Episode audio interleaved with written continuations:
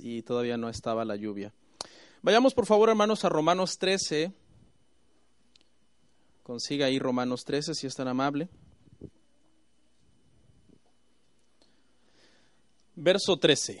Y se pone por favor en pie un par de minutitos, si es tan amable, hermano.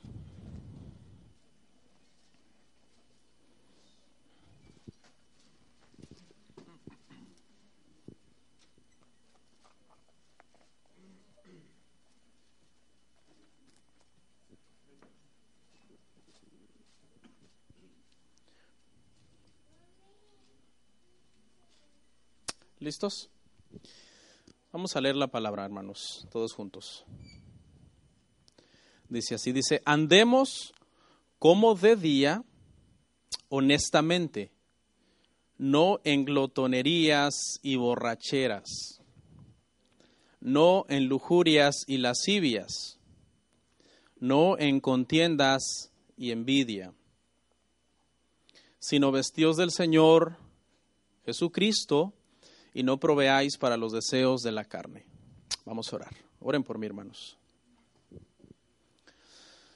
Padre Santo, te doy gracias por darme la oportunidad de iniciar una nueva serie de estudio bíblico con los hermanos.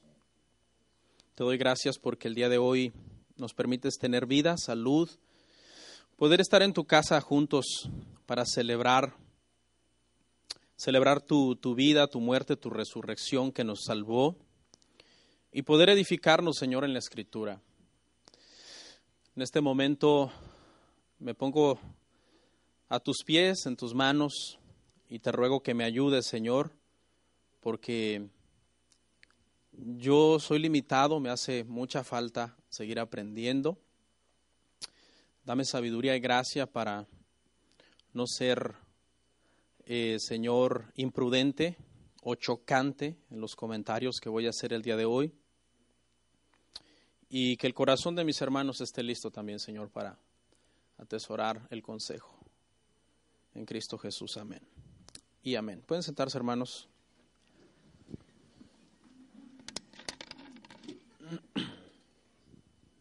Hermanos, el día de hoy vamos a iniciar una serie nueva que se titula Excesos excesos. Ahí está en la pantalla.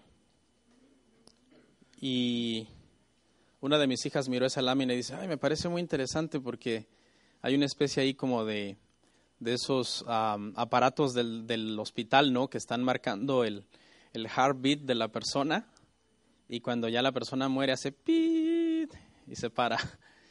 Y eh, usé esa, esa lámina porque vamos a hablar de algunas cosas y algunos excesos que pueden resultar mortales cuando nosotros no tenemos la sabiduría y la prudencia de, saber manejarnos en nuestras vidas. Amén. El título, hermanos, del tema el día de hoy es la glotonería. Amén, la glotonería. Y en esta serie, hermanos, estaremos haciendo un llamado general a todos a que corrijamos en nuestra vida algún asunto en el cual estamos fallando. Amén. Quizás hay algún asunto en el que usted está fallando. Quizás el tema de hoy, dice usted, bueno, en esta área no ando tan mal.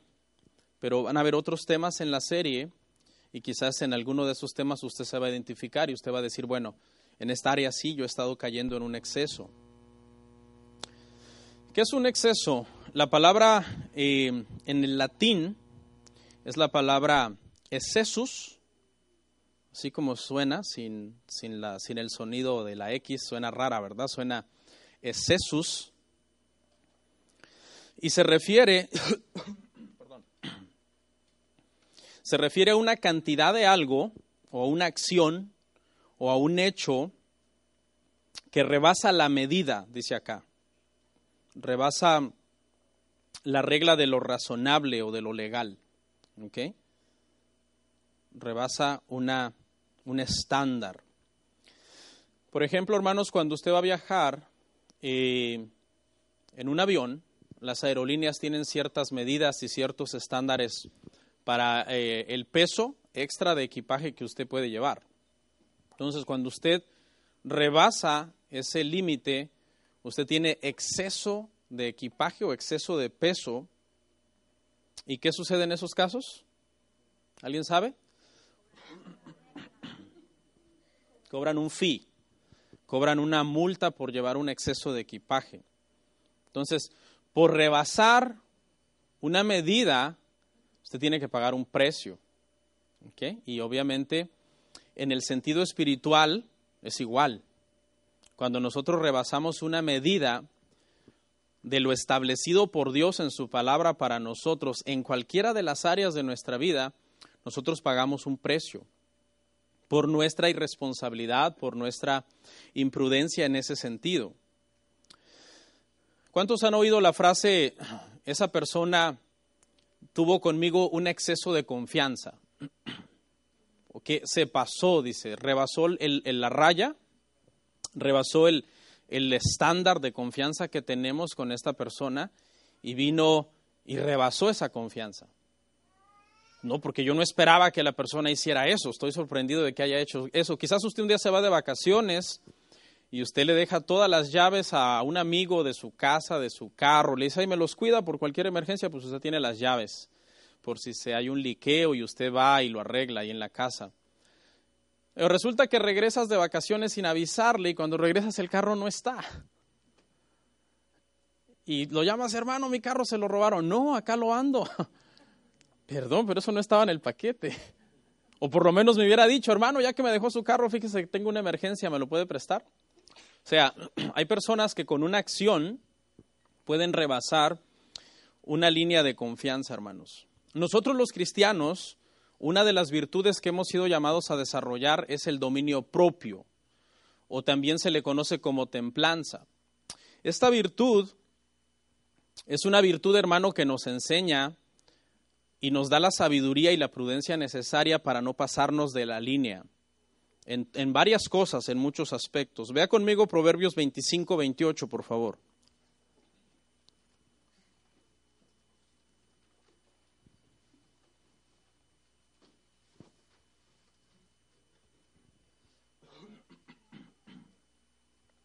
¿Lo encontró? Dice, como ciudad derribada y sin muro es el hombre cuyo espíritu no tiene rienda. Y la palabra que resalté ahí es la palabra rienda. Porque los que son de pueblo deben de saber, hermanos, que en los pueblos se utiliza una rienda para dominar los instintos animales de las bestias. Los animales pueden tener una reacción inesperada. Un caballo, por ejemplo, necesita un freno para poder detenerlo, porque si va en la estampida y no le jalas el freno, él no sabe cuándo parar. Es bien doloroso para ellos porque es un hierro que se les pone en, en, la trompa y cuando tú lo jalas les lastima. Dice que los animales que están, los estás usando para arar en el campo y van en medio de la milpa, tienen que llevar cabestro. No sé quién sabe qué es eso. Que es un, una especie como de tapas en los ojos para que solamente se concentren en el surco y no en ir comiéndose el producto de la milpa o, lo que sea la cosecha. Entonces, un hombre que no tiene rienda es un hombre que se deja llevar por sus pasiones, sus deseos lo dominan. Ve algo, lo codicia, lo desea y quiere tenerlo. En ningún momento piensa en lo malo que eso es o en los daños que eso le puede producir los problemas que le puede traer a su familia, etcétera. No tiene rienda, no se pone freno, no se dedica a mirar solamente lo que tiene que mirar, sino que anda mirando lo que no tiene que mirar. Em, el, el tema del día de hoy, hermanos, va a resultar un poco incómodo. Para mí como predicador me va a resultar incómodo hablar de esto y para muchos de los que estamos aquí también va a resultar incómodo oír este sermón. Así que les quiero pedir su paciencia y su prudencia, hermanos. Amén. No es nada personal. Muchas veces la iglesia, hermano, atacamos muchos ciertos pecados y dejamos por alto ciertos pecados. O sea, hay un borracho, hay un adúltero y no le vamos encima con todo. ¿Sí o no? Pero muchas veces al que es un glotón nos da pena decirle, ¿verdad? Nos da un poco de penita, ay, se va a sentir mal. y lo dejamos que siga en su pecado y que siga deleitándose en este pecado de la glotonería, que es un pecado que vamos a ver la gravedad de esto, porque alguien dice, pastor, yo venía el día de hoy por una palabra que, que, me ayudara, que me motivara. No, es que esta es la palabra de Dios y este es un tema también importante para nosotros los cristianos. Es un tema importante para nuestra vida, hermanos. Y la prédica no es para destruir, ¿ok? La prédica es para edificar. Mire lo que dice 2 de Corintios 13:10. Segunda de Corintios 13:10 dice así.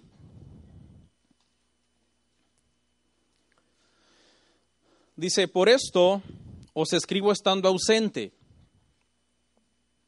para no usar de, severidad cuando esté presente, conforme a la autoridad que el Señor me ha dado, ¿para qué? Para edificación y no para destrucción. Así que no lo tome personal, ¿ok? Si usted siente el día de hoy que usted está cayendo en el, usted está en el pecado de glotonería, no diga, ay, el pastor Ríos lo hizo por mí. No. Le voy a dar un consejo. Utilice esa incomodidad que usted va a sentir en el sermón de hoy como una señal de que Dios le está hablando. Si usted este sermón le va a hacer sentir incómodo, diga, ok, es para mí. Pero no es para mí de parte del pastor, que me odia. Es para mí de parte de Dios, que me ama. Vamos a ir a nuestro análisis, hermanos, ahí en Romanos 13:13, 13, por favor. Dice así, hermanos, dice, eh, la primera frase dice, andemos como de día. Exactamente este pasaje, hermanos, Romanos 13:13, 13, fue el pasaje por medio del cual se convirtió un gran cristiano del siglo IV. Dios usó este pasaje para que uno de los cristianos más grandes que han existido en la historia, hermano, del cristianismo se convirtiera. No sé si alguien se acuerda o si alguien lo ha leído o sabe. Me refiero a Agustín. Agustín de Hipona se convirtió al, leer estos pasajes.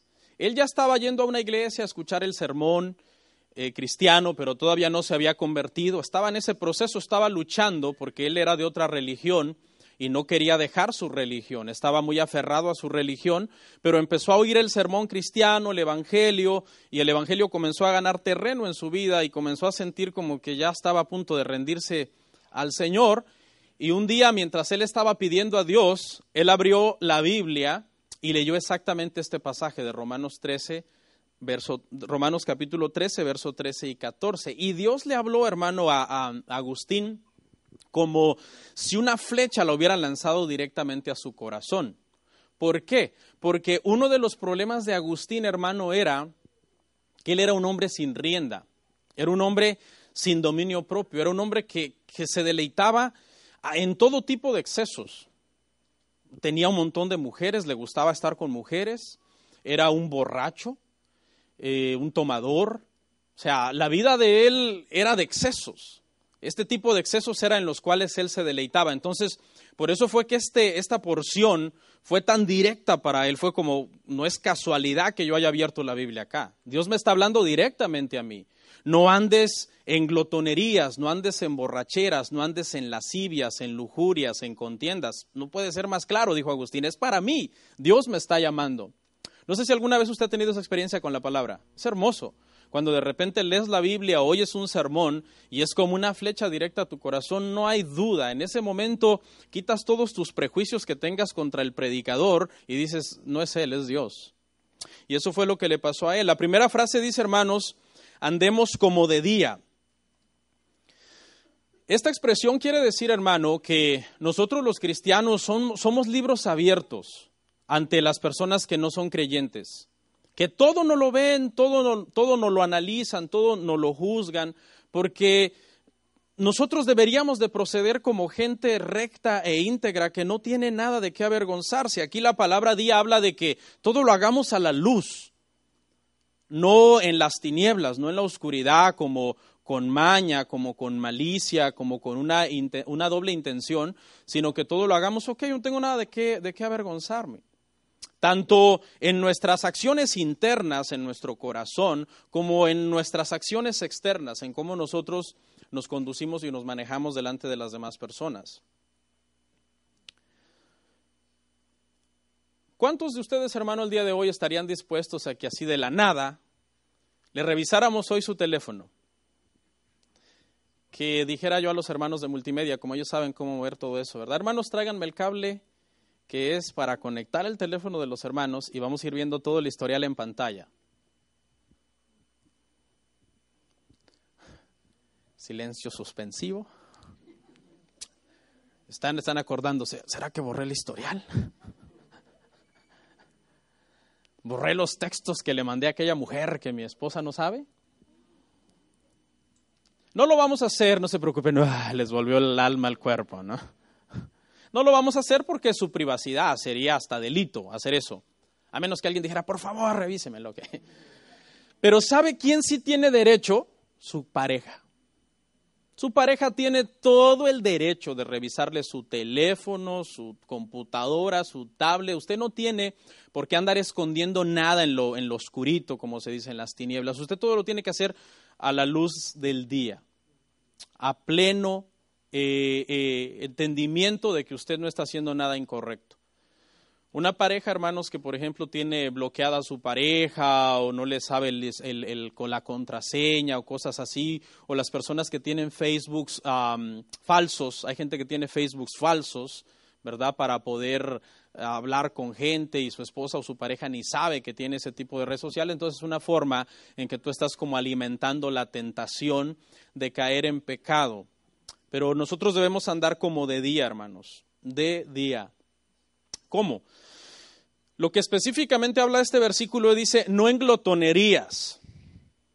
Habla de muchos vicios, pero el primero es ese, no en glotonerías. Ahí menciona Junto con la glotonería, menciona la borrachera, la lujuria, la lascivia, el ser una persona eh, pendenciera que le gusta mucho andar peleando con los demás. ¿Qué es un glotón? Investigué en el diccionario, hermano, y es, según el diccionario, glotón viene del latín gluto onis y se refiere a alguien que come en exceso. Eso, eso significa glotón. ¿alguien de ustedes vio la, la, caricatura del coyote y el correcaminos? Los ochenteros.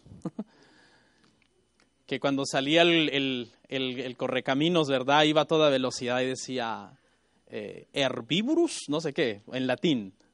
Y salía el coyote, coyotus hambrientus. ¿Alguien sabe de qué estoy hablando? ¿Sí?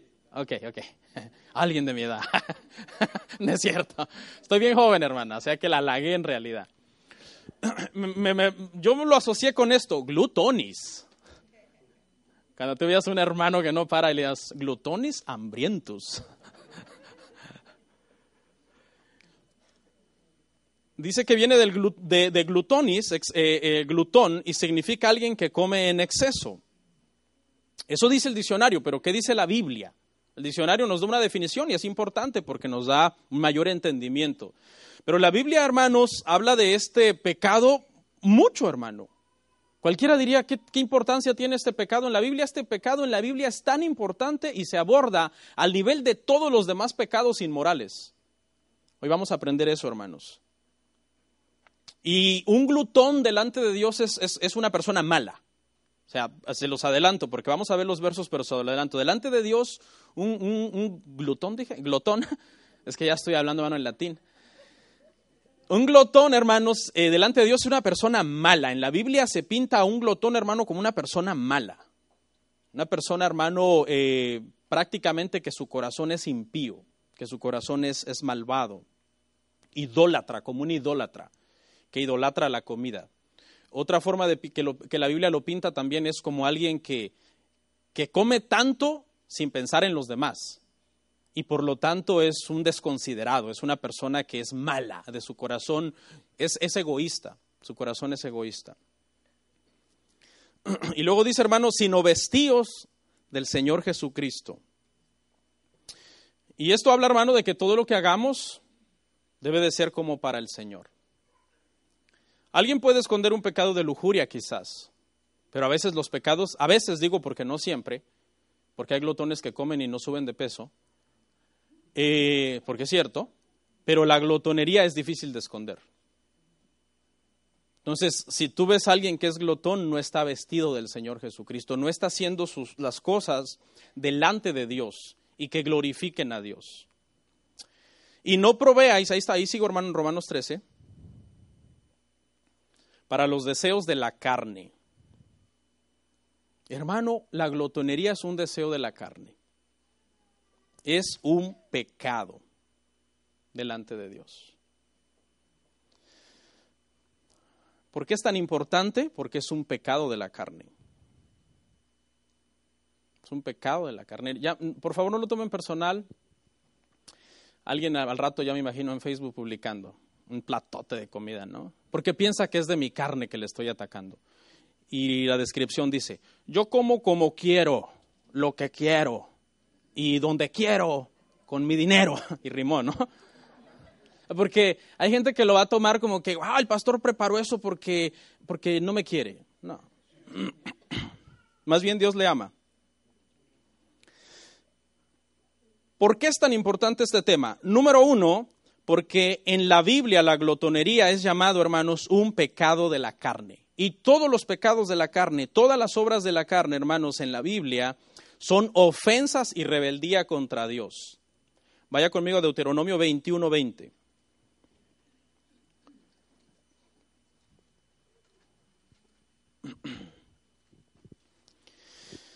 Dice, y dirán a los ancianos de la ciudad, este nuestro, este nuestro hijo es contumaz y rebelde y no obedece a nuestra voz, es glotón y borracho. Aquí le va un dato importante. En la Biblia siempre el glotón está asociado con el borracho. Así de, grave es la glotonería delante de Dios. Siempre que se menciona la lujuria, que es un pecado sexual gravísimo, por ahí cerca está la glotonería o el borracho, por ahí cerca está la glotonería. Es un pecado, hermanos, a ese nivel de, que Dios lo mira. Lo que pasa es que nosotros muchas veces suavizamos el pecado y decimos, este pecado es más grave, este pecado es menos grave, pero delante de Dios pecado es pecado, hermanos. Mire lo que les pasaba a estos hijos rebeldes, hermano, que una de sus características era que eran glotones, o sea, eran unos comilones pasaban comiendo todo el día y estaban en un estado de rebeldía contra sus padres, contra sus hijos. ¿Será sabio que nosotros dejemos engordar a nuestros hijos, hermano? No es sabio. No es sabio. A los niños desde pequeños hay que educarlos en su forma de comer. Todo niño que tiene sobrepeso es nuestro trabajo como padres cuidar que eso pare, que eso no continúe y que, tratar de llevar a nuestros hijos al peso adecuado que debe tener según su edad, según su estatura. Pastor, ¿quién es usted para meterse en mi familia, en mi vida? Bueno, yo soy el pastor. y estoy hablando la palabra de Dios, la Biblia. Uno debe de ser así con sus hijos. Uno no solamente les dice a sus hijos, haz tu tarea, báñate, lávate los dientes. Uno también les dice, no más comida. Yo ando detrás de mis hijos así. Porque tú sabes cuando ya comieron y lo que están haciendo ahora ya es gula. Ya es glotonería. ¿Sabe qué se hacía con estos muchachos glotones? Se les mataba. Lea el verso que sigue en su casa. No estoy diciendo que usted va a matar a sus hijos. No. No, no, no, no. Porque no solamente era por glotones, se les mataba por rebeldes, por contumaces, por borrachos. Eran gente ya hasta un poco, ¿qué será? Unos 16, 17 para arriba que ya tomaban, ingerían bebidas alcohólicas y se emborrachaban. Pero les quiero hacer un llamado y un consejo. Si usted dice yo como quiero, está bien, pero el consejo nunca está de más. Si usted tiene hijos con sobrepeso, empiece a trabajar en ellos. Porque si ellos se acostumbran a ir creciendo en sobrepeso, entre más vayan creciendo, más sobrepeso van a ir ganando. Y cuando sean adultos, primeramente son presas de mucho bullying por esa situación. Y con esto no estoy justificando a los que hacen bullying. Pero sí quiero atacar la irresponsabilidad que muchas veces tenemos como padres de dejar que nuestros hijos estén con sobrepeso y que no nos importa y les seguimos dando de comer. Abre la boca, abre la boca, abre la boca, ten, ten, ten. Y eso está mal delante de Dios. Mire Proverbios 23, 20, 21. Vimos que en Romanos la glotonería está asociada con la borrachera. Vimos que en Deuteronomio también. Mire aquí, Proverbios 23, 20, 21. No estéis con los bebedores de vino, ni con los comedores de carne, porque el bebedor y el comilón empobrecerán, y el sueño hará vestir vestidos rotos. Otra vez vemos a los glotones junto con quiénes? Con los borrachos. Dos pecados. Tú, tú sabes que un hermano se emborracha y pegas el grito en el cielo, ¿no? Pero ves a un glotón delante de ti que se come diez rebanadas de pastel y le dices esta frase, mis respetos. ¿Mis respetos de qué?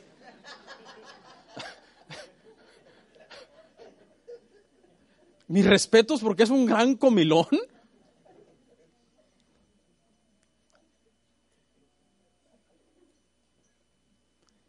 Juntarse con un borracho, hermano, en la Biblia es grave.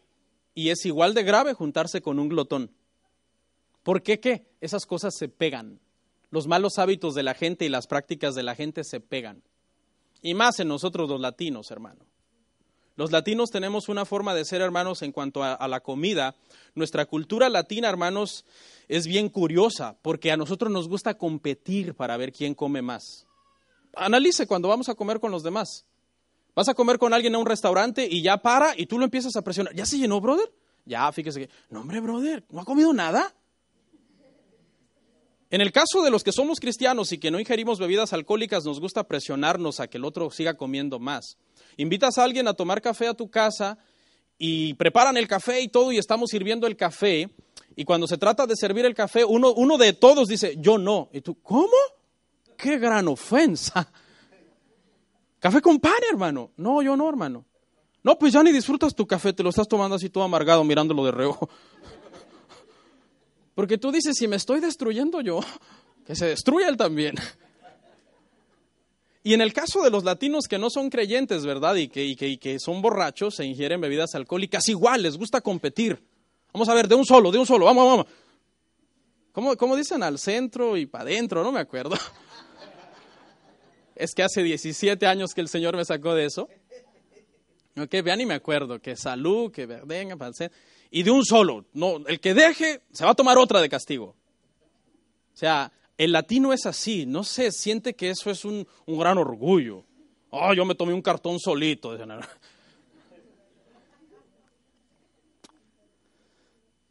Somos bien, bien curiosos en ese sentido, hermanos, los latinos, pero delante del Señor, el, el, pecado de glotonería, nosotros no se lo debemos aplaudir al hermano, ni alabárselo para que lo siga haciendo, sino con sabiduría reprendérselo.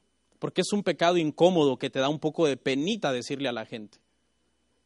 Te da un poco de pena porque tú no sabes cómo va a reaccionar, cómo va a actuar. La glotonería, hermanos, entonces, número uno, hermanos, es importante hablar este tema un domingo delante de la congregación. ¿Por qué? Número uno, porque la glotonería es un pecado de la carne. Comparado en la Biblia con los lujuriosos, con los borrachos, con los peleoneros, con los lascivos. En ese nivel, en esa categoría, están los glotones también. Y es, es grave. Entonces, por eso es importante, hermanos, que lo hablemos en la, en la iglesia. Por ejemplo, un hombre que es lujurioso y vive a una mujer y está batallando en su mente, ay, no debería de verla porque soy cristiano, pero voy a verla al cabo y al fin, pues mi esposa no ve. Es igual que cuando una persona está frente a un plato de comida, la misma tentación. Es el mismo pecado. Aquel está tratando de no voltear a ver a esa mujer que está provocativa y el otro está luchando por no comerse un plato de comida que ya no se debería de comer porque ya no es sano, porque ya no tiene hambre y es pura gula, puro sentir el placer de la comida en la boca. Segunda razón, hermanos, porque es importante hablar este tema a la iglesia, a los creyentes, a los hijos de Dios, es porque la glotonería, hermanos, destruye tu nivel de vida. Afecta, hermanos, una serie de cosas tremendos en tu vida. Una de las principales es que el, ser glotón te puede llevar al sobrepeso. Digo te puedo, te puede, perdón, porque yo conozco glotones que no engordan. Comen, hermano. Yo tengo una frase, espero nadie se ofenda, ¿verdad? Pero es una frase jocosa que es que a veces mi esposa come mucho, le digo, wow, comiste como huérfana. Usted sabe, un huérfano no tiene padres y todo, y entonces un día alguien le da comida y wow. Y no es que mi esposa sea glotona, pero a veces uno tiene mucha hambre, ya voy a llegar ahí, ya voy a llegar a esa explicación. Pero la glotonería, hermanos, uno de los resultados de la glotonería es que te puede llevar, hermanos, al sobrepeso. ¿Ok? Y cuando la glotonería te lleva al sobrepeso, caes en tres círculos mortales de los que quiero hablar. Tres círculos mortales de los que puedes, a los que caes cuando llegas al sobrepeso, hermanos. El primero es que a causa del sobrepeso tú ya no podrás hacer actividades o ejercicio de una forma normal. ¿Por qué? Porque ahora caminar te va a cansar, subir las gradas te va a cansar, quizás hasta en tu vida íntima te va a afectar, hablando con los adultos porque te, vas a cansar, en, todos los sentidos te vas a cansar. Ir al Kroger ya vas a querer subirte en un carrito para andar comprando y agarrando las cosas en, en los estantes. ¿Por qué? Porque estás cansado, porque estás llevando muchísimo peso a cuestas. Ese es el primer círculo vicioso. Entonces el círculo es así. Yo no hago actividad por mi sobrepeso. Y por cuanto no hago actividad, gano más peso. Y como gano más peso, me canso más y hago menos actividad. Y entre menos actividad hago, gano más peso. ¿Entendió el círculo? Una cosa a otra. Y la cosa se va empeorando. Empeorando, empeorando, empeorando en ese círculo vicioso mortal. No, sé, no es que yo sea juzgón, hermanos, ¿ok? Porque a lo mejor al rato vamos a comer o un día de estos vamos a coincidir y no es de que, no es de que yo sea juzgón, pero le quiero comentar algo. Algunas veces estamos a la mesa varias personas y yo siento que ya comí mucho. Entonces digo, no, pastel, no. Y a veces la hermana que hizo el pastel se siente, pero no es por ella, no. No, no es por ella, no es que no me guste su pastel, sino que yo digo no porque yo sé que comí demasiado.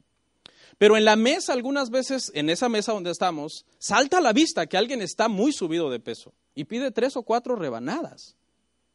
Entonces ahí es donde yo ya digo, ok, si yo que quizás no tengo un sobrepeso tan espantoso como, como, como debería tener, porque trato de cuidarme, entonces, ¿por qué el que es obvio que tiene sobrepeso dice sí? Y no a una, dos, tres. Entonces ahí es donde ya uno dice, esto es necedad, esto ya es necedad, esto ya es falta de sabiduría, falta de prudencia. No, ya no inviten al pastor, nos va a estar contando los tacos, el pozole. No, no, hermano, invítenme, por favor. Me voy a poner cabestro. No, tranquilos, tranquilos. Eh, precisamente a raíz del día de hoy es que vamos a ir cambiando, hermanos. Todos. Yo también lucho con este pecado. Todos aquí luchamos con este pecado, algunos en mayor grado y otros menor. Vea lo que dice Proverbios 27, 5, hermanos. Para los que no quiero que lo tomen personal. Este tema es tan delicado, uno a veces toca temas sensibles y es mejor respaldar con la Biblia cada cosa que uno dice porque pues si se enoja, enójese con la Biblia. Mire lo que dice este proverbio, dice, mejor es reprensión manifiesta que amor oculto. O sea, es mejor que yo le diga, hermano, yo creo que usted está en glotonería. A que yo le diga, bravo hermano, wow. Bravo, qué comilón es usted. Lo admiro, hermano. Tres paquetes de milagro, mis respetos.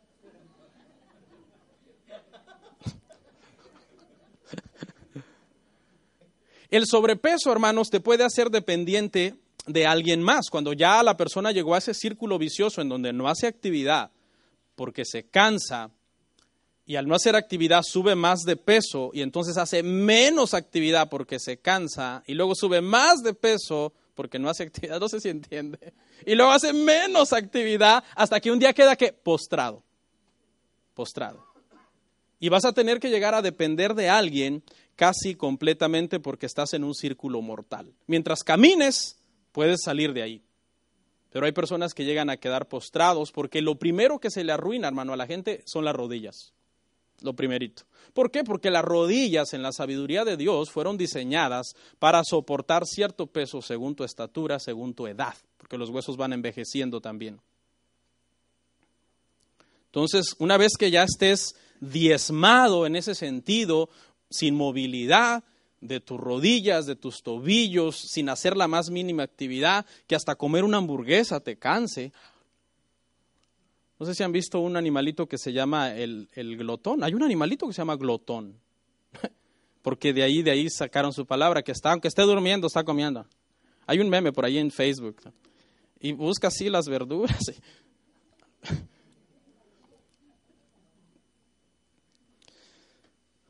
Si no te puedes ya amarrar los zapatos, es una señal.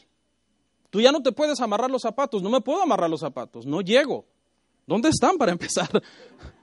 ya es una señal, Dios te está hablando. no te puedes amarrar los zapatos, no te puedes agachar, no ves ni las agujetas, tienes que con una cámara alguien grabe, me lanza un monitor. Es una señal. Ya las rodillas te están dando una señal. Los zapatos no los alcanzas, es otra señal. Caminas y estás ansiando, es otra señal. ¿Qué, te está diciendo tu cuerpo? Para. Please stop, in case you don't understand Spanish. stop. El cuerpo te está gritando que pares. En el 2002, hermanos, yo me, me descuidé y me subí de peso. Y, me invitaban mucho a comer. Y ya, yo estaba en, ese, en esa etapa de, ay, los zapatos, cómpreme unos de velcro, o unos nomás de meter y sacar. Para. La glotonería afecta a tu salud. Hay un glotón que dice, ah, yo salgo libre aquí porque yo puedo comer mucho y no engordo. O sea que yo puedo seguir haciendo actividad y me amarro los zapatos todavía, mis rodillas están bien, pero a lo mejor por dentro tu páncreas, tu hígado, tu estómago, tus intestinos están súper mal. Porque glotonería no solamente es comer en exceso, glotonería también es comer en las horas inapropiadas, las cosas inapropiadas, ¿ok? Cosas dañinas. Eso también podríamos decir, hermanos, que es glotonería y de ahí viene la diabetes, de ahí viene el colesterol, de ahí viene la hipertensión. Cada vez que un doctor, hermanos, ve a una persona obesa, lo primero que le dice es, escuche, si usted va seguir así, usted va a morir pronto. Es lo primero que un doctor le dice a una persona obesa. Usted tiene muchísimas libras de más según su estatura. Si usted sigue así, usted va a morir pronto. Y lo que les estoy diciendo, hermanos, son datos, no es algo que yo me inventé, porque cada vez que un médico ve así a una persona demasiado eh, subido de peso, que come demasiada comida chatarra, eso es lo que piensan. Ahora, ¿Comer es rico, hermanos? Claro, es rico. Es rico, hermano. Yo soy mexicano. A los mexicanos nos gusta comer rico. Nos gusta comer bien, lo cual le podríamos poner a la par un paréntesis que diga mal. También, bien slash mal. ¿Por qué? Nos gusta comer bien en el sentido que nos gusta consentirnos, pero en ese afán muchas veces comemos muchas cosas, hermano, que nos hacen daño. Yo no soy infalible, yo también soy tentado, hermano, con la glotonería. Yo soy tentado con la glotonería porque la comida, hermanos, es, es muy rica, es, es, deliciosa. Algunas veces, por ejemplo, les conté que a veces digo que no a la rebanada de pastel. ¿Se acuerdan que dije eso? Pero ustedes creen que por dentro yo no me la quiero comer. Sí, yo me la quiero comer. Soy tentado a decir sí y más café. Bien amargo porque el café está bien, porque el pastel está bien dulce. Usted sabe todas las filosofías que los latinos tenemos, ¿no? Los mexicanos, por ejemplo, hermano, nos encantan los tacos. Todo lo hacemos taco. Esta semana mi esposa me hizo un arroz chino, yo me hice tacos de arroz chino. ¿Algunos de ustedes han comido tacos de arroz chino? Todo lo hacemos taco, hasta agarramos la cobija y decimos, va a ser taco en la cama. Y yo no sé.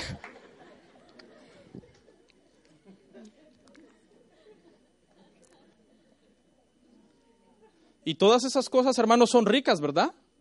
Especialmente los tacos al pastor, hermano. Póngale grasita a las tortillas, por favor.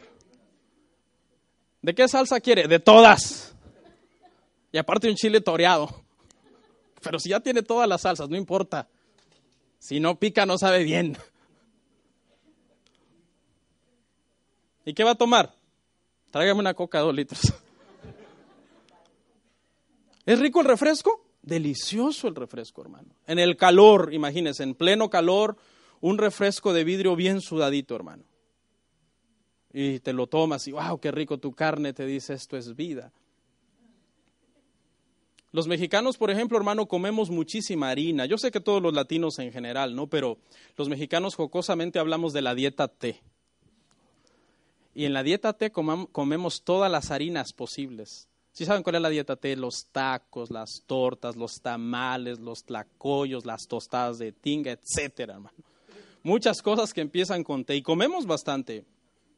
Ok, ¿qué hago ante toda esta tentación? Yo tengo hambre, la comida es rica, pero la glotonería es pecado. ¿Qué hago? Usted debe hacer lo que usted hace con el adulterio. Eso debe hacer usted. ¿Qué hace con el adulterio? Usted huye, usted lo evita, Una persona comienza a coquetear con usted y usted inmediatamente corta esa, esa comunicación con esa persona.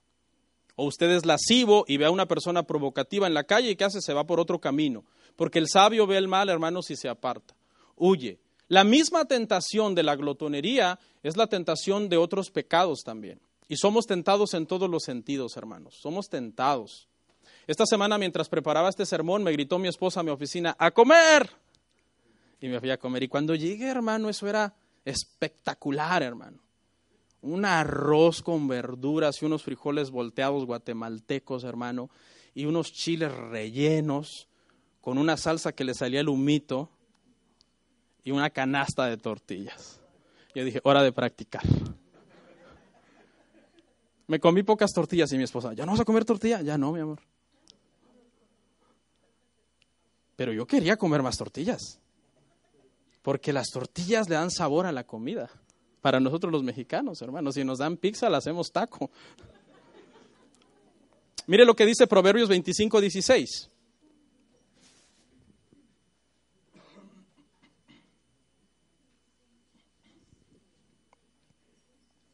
Hallaste miel, come lo que te basta, no sea que hastiado de ella la vomites. Este, este es un llamado a la moderación, a la moderación, sé moderado. Aún la miel, por muy rica que es, puede acabar hastiando a una persona. Nosotros deberíamos de tener ese concepto también con la comida, decir, no, ya, ya comí demasiado, es hora de parar. La glotonería te puede acortar la vida, ¿ok? Tu, tu longevidad se puede reducir dramáticamente si tú eres un glotón. Puedes vivir quizás 20, 25 años menos por eso. ¿Te imaginas a tus hijos huérfanos por tu irresponsabilidad? ¿Te imaginas a tu pareja triste o feliz? Ay, se murió. Ay, se murió. No, ¿verdad, hermanos? ¿Por qué? Por tu irresponsabilidad. Es pecado ser glotón, hermanos. No lo digo yo, lo dice la escritura. La glotonería destruye tu estado psicológico. Aquí voy a hablar del segundo círculo mortal. El segundo, ya les dije el primero, el segundo, segundo círculo mortal. La obesidad produce depresión. Porque no estás a gusto, a menos que seas alguien demasiado cínico, ¿no? Hay gente demasiada cínica que dice, yo así estoy bien y punto. No, pero eso, eso es cinismo y va en contra de la palabra del Señor. La obesidad por lo general eh, va a producir que no te sientas bien con cómo luces, con cómo te ves, con cómo te queda la ropa, con lo problemático que es conseguir tus tallas, con lo problemático que es eh, estar en un lugar público o ir a una reunión. Hay gente que se comienza a aislar, a aislar, y eso va produciendo tristeza, va produciendo depresión. Y entonces, según expertos, la depresión, ¿qué creen que da? Hambre. Ahí está el segundo círculo. Sí, no a todos, pero a algunos sí. Ok, ¿por qué come tanto, hermana? Porque estoy deprimida, porque estoy con sobrepeso. Ok, ahora, por comer tanto, ¿qué va a ganar? Más sobrepeso. ¿Gana más sobrepeso? Estoy más deprimida, necesito más comida. Más comida, más sobrepeso, me deprimo más. ¿Sí ve? Y, y, va, hermano, afectando el estado psicológico de las personas. Y tal vez no me crea, pero escuche, la depresión es contagiosa. Después esa depresión se la pasas a tu pareja, se la pasas a tus hijos. Después tus hijos ven que tú no eres feliz y ellos no están completamente, plenamente felices porque saben que tú no eres feliz. Además que según datos, los hijos también pueden recibir bullying aún por el estado de sus padres. Vas a la escuela y quizás tus amigos no quieren que te vean. ¿Estoy hablando de una realidad o estoy inventando esto? Esto es una realidad, hermano. La glotonería, hermanos, da mal testimonio cristiano. Da mal testimonio. Igual que la borrachera, igual que la lujuria, igual que si sale a luz que alguien cayó en adulterio. la glotonería da mal testimonio. Una vez un hermano me escribió y me dijo que se había ido de su iglesia. Y la razón por la que se había ido de su iglesia era porque su pastor tenía demasiado sobrepeso. Me dijo, porque ese es un reflejo de su vida espiritual. Si su vida espiritual está mal, yo me voy. Quizás fue inmaduro, quizás podemos discutir la decisión de él, yo solamente le estoy contando lo que él hizo, pero hay un respaldo en la Biblia, que hermanos, la glotonería da mal testimonio. ¿Ok? Vamos a verlo en Lucas 7:34. En este caso lo quisieron acusar al Señor de este pecado, obviamente él era inocente de este pecado, pero vemos cómo la gente todo no lo ve a los cristianos.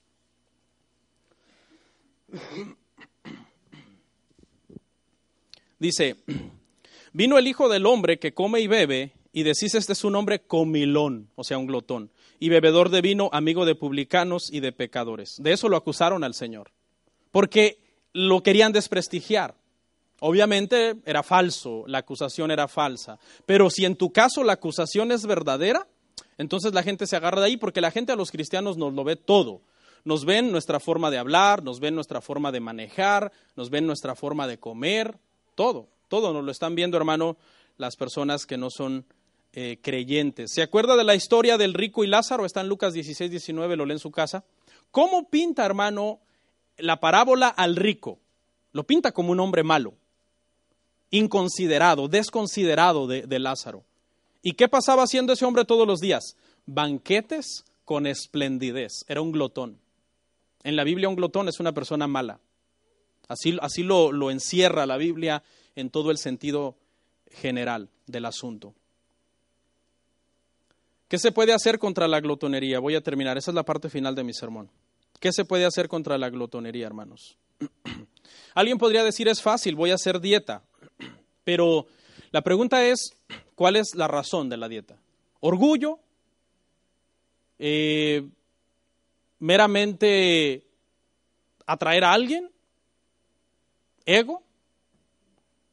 Porque si esas son las razones, eh, las razones que usted está haciendo la dieta, estética, por mi estética, pues está bien, pero no son las razones espirituales. Si usted es un glotón espiritualmente, usted debe de hacer las cosas para el Señor. En primer lugar, reconocer que es un pecado. Está bien hacer dieta, pero muchas veces no viene motivado porque estás reconociendo que estás en un pecado y que necesitas arrepentirte de ese pecado, luchar contra ese pecado, dejarlo de practicar para poder tener dominio sobre él. En esta parte, hermano, quiero dar algunas sugerencias finales. La número uno es, hermano, es que comamos solamente cuando tenemos hambre. Hay que comer solamente cuando uno tiene hambre, ¿ok? Cuando usted tenga hambre, coma. Ahora, es posible que este consejo no le aplique al 100 a usted, porque usted tiene hambre cada 3, 4 horas, porque esa es su costumbre de usted. Entonces le toca primero romper esa mala costumbre que usted tiene de estar comiendo grandes cantidades de comida tres, cuatro veces al día en horarios inapropiados. Cuando yo era niño, mi mamá me enseñó un dicho que es muy sabio que dice, la mejor comida es el hambre. Porque muchas veces, hermano, nosotros eh, le ponemos muchas excusas a la comida, especialmente los niños. Hay niños que son muy piquis cuando van a comer. Pero algunas veces, hermano, es porque nunca hemos aguantado hambre. Aguante hambre, hermanos. Yo sugiero que aguantemos hambre. Aguantar hambre es bueno. ¿Ok? A menos que usted tenga una condición médica por la cual usted inmediatamente tiene que comer al, al sentir hambre, está bien. Usted dice, yo tengo una condición médica, al sentir hambre, yo tengo que comer inmediatamente, está bien. Tiene una disculpa. Pero si usted no tiene una condición médica, usted debe aguantar hambre. Por varias razones. Número uno, porque cuando usted aguanta hambre, el cuerpo está consumiendo las reservas que usted tiene en su cuerpo. ¿Ok? Está consumiendo esas reservas. O sea, eh, en pocas palabras, el consejo no es que usted diga, ah, ya sentí un poquito de hambre, voy a comer. No. Uno debe de entrenar a su cuerpo para aguantar hambre. Yo aguanto mucha hambre. Y no es que no paguen bien. No, pero a mí me gusta aguantar hambre. Yo aguanto mucha hambre. Yo como hasta que ya no puedo más. Obviamente, en, sabiduría, me tomo un juguito y una fruta para que mis paredes estomacales no se vayan a dañar. Pero una vez que ya eso está en mi estómago, yo aguanto hambre. Yo no como a menos que ya no aguante. Amorcito, ahora sí, ya dame. Tres de la tarde, ya, dame de comer. Y eso me ha ayudado, hermanos, a bajar de peso. Si usted tiene un problema de sobrepeso, hermano, escuche, la mejor solución, no es la faja reductora, la mejor solución, hermanos, es bajarle a la comida. Es tan sencillo. Es tan sencillo. Ok, tengo sobrepeso, ¿qué haré? Aguanta hambre. Aguanta hambre, no comas a cada rato. Pasa largos periodos sin comer. Los expertos dicen, hermano, que lo sabio es que de las 24 horas del día nosotros pasemos 16 horas sin comer absolutamente nada. Es mucho, pastor. Voy a comer a mi esposa si la agarro por ahí. Porque hay gente que cuando tiene hambre se pone, hermano, furioso y agresivo. A mí no me gusta eso, sinceramente. Cuando, no es que yo cuando, yo a veces, hermano, ¿cómo está? Bien, ¿y usted? ¿Qué tiene, hermano? Es que tengo hambre. ¿Y a mí qué me importa que tenga hambre? No pierda su educación ni su cortesía porque tiene hambre. E, esa gente sabe por qué es así, porque no están acostumbrados a sufrir nada, no quieren sufrir lo más mínimo. Y el sufrimiento es bueno. El sufrimiento nos hace más humanos. Muy fácil, si tú quieres pasar 16 horas sin comer, que es lo que recomiendan los expertos, eh, haz tu última comida a las 6 de la tarde y no comas hasta el otro día después de las 10 de la mañana. De esas 16 horas, 8 las vas a pasar dormido. Así que en realidad no es tan fácil, en realidad solo estás aguantando 8 horas sin comer. Y ese, en ese lapso de 10 de la mañana a 6 de la tarde, come porque tienes hambre. Y come lo suficiente, obviamente, porque hay de hambres a hambres, a veces uno come más, a veces uno come menos, ¿sí o no? Que a veces tú dices, dame, porque ahora sí tengo mucha hambre, ¿está eso bien? Sí, porque a veces tu hambre no es un hambre normal, hay de hambres a hambres. Y eso está bien también, pero procura que sea en ese lapso de ocho horas. Entonces tú comes una buena comida, te llenas y ya estuvo, ya te mentalizas a que ya vas a entrar en el periodo de 16 horas que no vas a comer y cualquier cosa te ayuda, una fruta, un cereal y ya estuvo. Es una sugerencia, hermanos, que no es una ley, es nada más un consejo. A mí me funciona. Quizás a usted no, pero bueno, pruébelo. Aguante hambre. No vaya a venir un hermano el otro domingo golpeado, ¿verdad? Pastor, por su culpa vengo golpeado. ¿Qué pasó? Es que mi esposa por aguantar hambre se puso de malas, mire cómo me dejó. Cuando estás aguantando hambre, tu cuerpo está qué? Quemando lo que está de más. Está trabajando, ¿no? Tú la sientes el hambre. ¿Quién ha sentido hambre? Y algunos, yo ahorita, pastor, ya lo veo con cara de pollo rostizado a usted. Aguantar hambre, ¿no? Sí, sí saben cómo se siente, ¿no? Está, está trabajando el estómago. Está quemando calorías, está trabajando, está agarrando las reservas de grasa que tú tienes ahí almacenadas por años. Y nunca se gastan porque siempre le sigues echando más y más y más y más. Aguantar hambre es bueno, aguanten hambre. Cuídense de que no les va a dar una úlcera, métanse algo antes, un juguito, una frutita, algo. Ya estuvo. Consejo 2. Debemos entrenar nuestro paladar para comer cosas que no son muy ricas. Hay que entrenar nuestro paladar. Una de las cosas que nos cuesta mucho dejar de comer las cosas ricas es porque nuestro paladar está entrenado para comer cosas ricas. ¿Sí? Un buen pan dulce, una concha, decimos los mexicanos, ¿ok? Con un café. Es tu paladar lo ve y empieza a salivar. Las glándulas salivales empiezas a babear si no te dan rápido. Mi hijo Max es un adicto a eso, al café con concha, ¿no? Y lo cuidamos, hey, cuidadito, una sola o la mitad.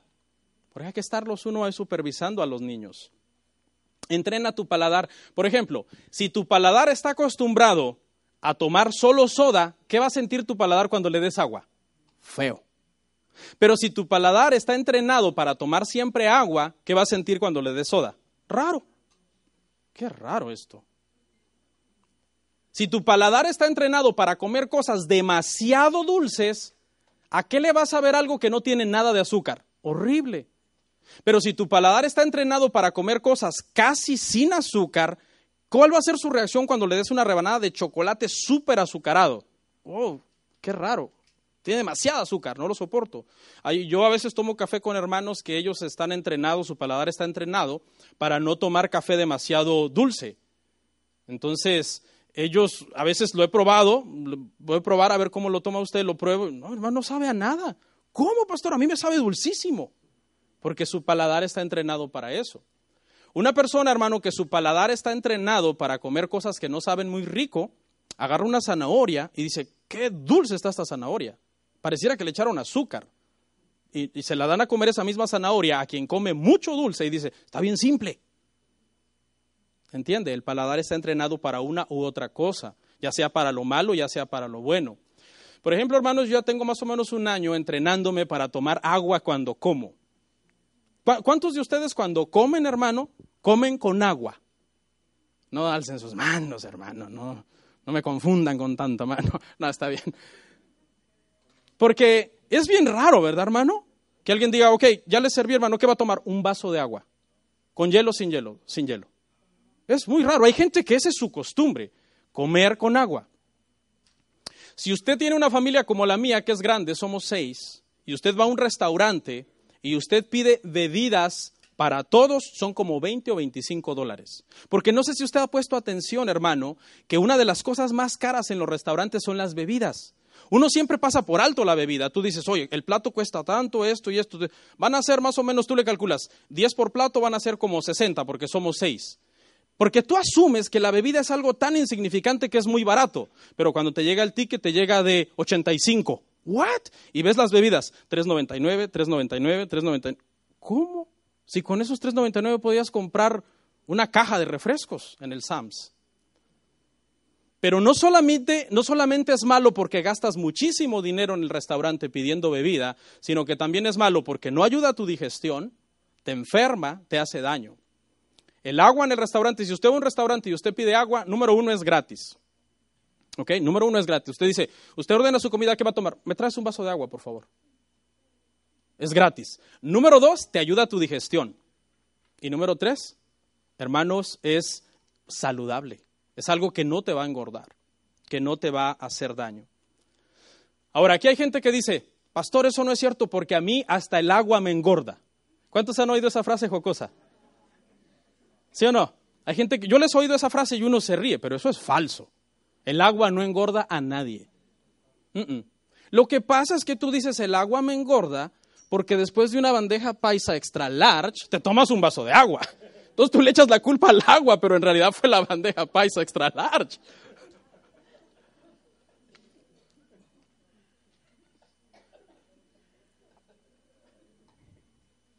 Entonces son pequeños consejos. Si no lo ve espiritualmente, por lo menos pide agua para ahorrar dinero. Tiene una familia de seis como la mía, son 25, 30 dólares de bebidas. Va usted a comer una vez a la semana fuera 30 por 52, ¿qué son? 3 por 5, 15, como 1.500 dólares en bebidas. Y luego, ¿sabe qué? Los niños le dan un trago y dejan la soda llena, ¿sí o no? En los restaurantes. Nosotros no siempre pedimos agua, pero a veces cuando pedimos soda pedimos tres, para entre los seis. Sí. Porque tampoco le voy a decir, no, yo solo agua, solo. De vez en cuando yo tomo soda. A mí me encanta el Dr. Pepper, a mi carne le encanta el Dr. Pepper. Y el Dr. Pepper tiene mucho azúcar. Y me compro un Six y me dura por ahí un mes. Una semana digo, ok, voy a tomar un Dr. Pepper cuando estoy comiendo. A ver si me pagan el comercial, ¿no? Por favor. Pero la mayor parte de veces es agua, agua. Una vez vi un documental, por, por, cierto, que una anciana que tenía como 105 años le preguntaron, ¿a qué atribuye su longevidad? Y dijo, a que tengo 80 años tomando Dr. Pepper y me animó. Pero no, ese dato obviamente tiene que ser falso, ¿no? Hay gente que de por sí vive más y otros viven menos. Entonces entrene su paladar para comer cosas que no son tan ricas. Y número tres, hermano, ya es el último consejo. Debemos saber cuándo parar de comer. Debemos saber cuándo parar de comer. Número uno, aguante hambre. Ok, aguante hambre. Ahora voy a comer. Voy a comer un poco más de lo normal, ¿verdad que sí? ¿Por qué? Porque aguante hambre. Pero hay un momento en que tú dices, suficiente, ya estuvo. Tienes que parar de comer. ¿Por qué? Porque si no, ahí es donde aparece el tercer círculo vicioso. Le voy a repetir los dos anteriores y luego el tercero. El primer círculo vicioso es que por tu sobrepeso no haces actividad física y por no hacer actividad física ganas más peso. El segundo es que por tu sobrepeso te deprimes, la depresión te da hambre y el hambre te da más sobrepeso. Y el tercero es, hermano, que como comes mucho, tu estómago se hace más grande. Y como tu estómago se hace más grande, tienes que comer qué? Mucho. Y como comí mucho, mi estómago se hace más grande. Y, no así hasta el infinito y más allá. Ese es el tercer círculo vicioso mortal. Mire lo que dice Proverbios 23 del 1 al 2.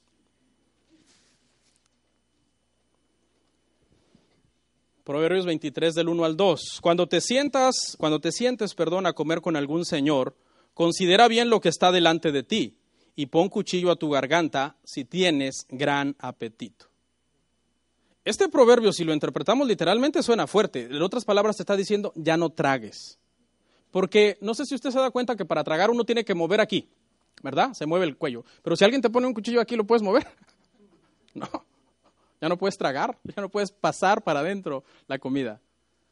Y aquí nos hace un llamado a que cuando uno tiene gran apetito uno debe tener cuidado también. O sea, comes un poco más de lo normal porque tienes hambre, has estado aguantando hambre porque estás entrenando tu cuerpo a que queme las reservas que tiene de hace muchos años acumuladas, como, como el camello, ¿no? El camello acumula un montón de agua. Pero también uno debe de saber, hermanos, cuándo parar. Y aquí quiero hablar de otro mito también, el último, que, que es este. Yo no sé por qué tengo tanto sobrepeso, si yo casi ni como, mentira. Igual que el otro mito de que a mí el agua me engorda. Ambos mitos son falsos. ¿Por qué? Porque es que es imposible que de la nada salga algo. Eso contradice todas las leyes de la física contradice las leyes de la conservación de la materia, que dice la materia no se crea ni se destruye, solo se transforma, manteniéndose siempre constante. Entonces no puede salir nada de la nada. Algo, perdón, de la nada. Lo que pasa es que quizás las personas que dicen esta frase, hermanos, yo la he oído a varios, yo no sé por qué estoy así. ¿Por qué, hermano? ¿Por qué, hermano? Yo ni como, ni como, pastor. Y con un pastelote en la boca, ¿no? No, lo que pasa es esto, esto es lo que, a lo que tú has llegado es a esta conclusión. Tú has llegado a la conclusión que tú casi ni comes porque no pones atención cuando comes. Pero agárrate una hoja en blanco mañana lunes y empieza a anotar todas las comidas que haces. Velas anotando, anotando, anotando. Y el viernes, cuando lleves un chart de cinco días, compáralo con el chart de otra persona que es delgado y que casi no come. Te vas a dar cuenta de la gran diferencia. Porque no, no, eso, no, eso no es cierto, hermano, eso de que casi yo no. Lo que pasa es que tú no pones atención, pon más atención a tus comidas, a tus horarios, a lo que estás eh, comiendo. ¿Alguien se va a enojar conmigo por esto, hermanos? Ya terminé. Pero falta una cita, de un segundo. ¿Yo soy infalible? No. También soy tentado, hermanos, a la glotonería. Soy tentado. Cuando ya el saco no me cierra, Digo, no, ya. Me dice mi esposa, está, estoy en mi oficina, amor, ¿quieres ah, comer? Le digo, no, espérate, aguantar hambre un rato. Es bueno aguantar hambre. Mire lo que dijo Jesús, hermano, acerca de este pecado, cómo Él no quiere encontrarnos en este pecado cuando Él regrese, porque el Señor viene. Viene pronto por su iglesia. Dice Lucas 21, 34. Escuche, esto habla de la, de la venida del Señor y dice, hermano, que no quiere encontrarnos en este pecado. Mirad también por vosotros mismos que vuestros corazones no se carguen de glotonería y embriaguez. Y otra vez, glotonería con embriaguez, con los borrachos. En la categoría de los borrachos están los glotones. Y de los afanes de esta vida, y venga de repente sobre vosotros aquel día. O sea, el Señor viene, pero no nos quiere encontrar, hermano, como que la comida es nuestro Dios, es nuestro ídolo. Hay gente que es glotona porque la comida, hermanos, es su Dios, es su ídolo. Quiero lanzarles un desafío, hermano, tal vez lo tomen en serio, tal vez no, pero ¿por qué no en los diez meses y medio que le falta este año, aparte del reto que tenemos de terminar la Biblia, ¿por qué no nos proponemos perder un poco de peso si tú dices yo estoy pasado de peso? ¿No sería una meta muy noble para ti, para tu vida espiritual, para tus hijos, para tu cónyuge, para la iglesia, para todos? Sería un beneficio para toda la congregación y para ti principalmente porque tú puedes decir, lo logré, es un pecado en el que yo estaba cayendo y ahora he dejado ese pecado. No te estoy diciendo que pierdas todo el peso que tienes en los diez meses y medio que faltan para que termine el año, pero por lo menos un poco que digas, ok, yo por lo menos voy a perder peso. ¿Cuánto? No sé, pero le voy a bajar a la comida, voy a ser más ordenado, más disciplinado. ¿Y sabe cuál es la buena eh, ventaja de esto? Que no es una meta meramente personal, es una meta espiritual. ¿Será que podemos orar para que Dios nos ayude a dominar un pecado? Sí, tú puedes orar, Señor, yo soy un glotón, es un pecado, ayúdame, Señor, ayúdame, soy un glotón. ¿Y Dios qué? ¿Te va a dejar solo? No, porque Él es tu Padre, Él te ama, Él quiere lo mejor para ti, Dios te va a ayudar, te va a dar la fortaleza, ayúdame Señor, yo estoy acostumbrado a comer mucho, a cada rato, me gustan las cosas demasiado dulces, me gusta mucho la carne. La carne es bien dañina, hermano, súper dañina la carne, súper, súper dañina. Es deliciosa, una fajita asada, hermano, cuando se le está derritiendo la grasita, Mm. Y del asador al taco, mejor. Pero es malísima, hermanos, la carne. Vamos a orar.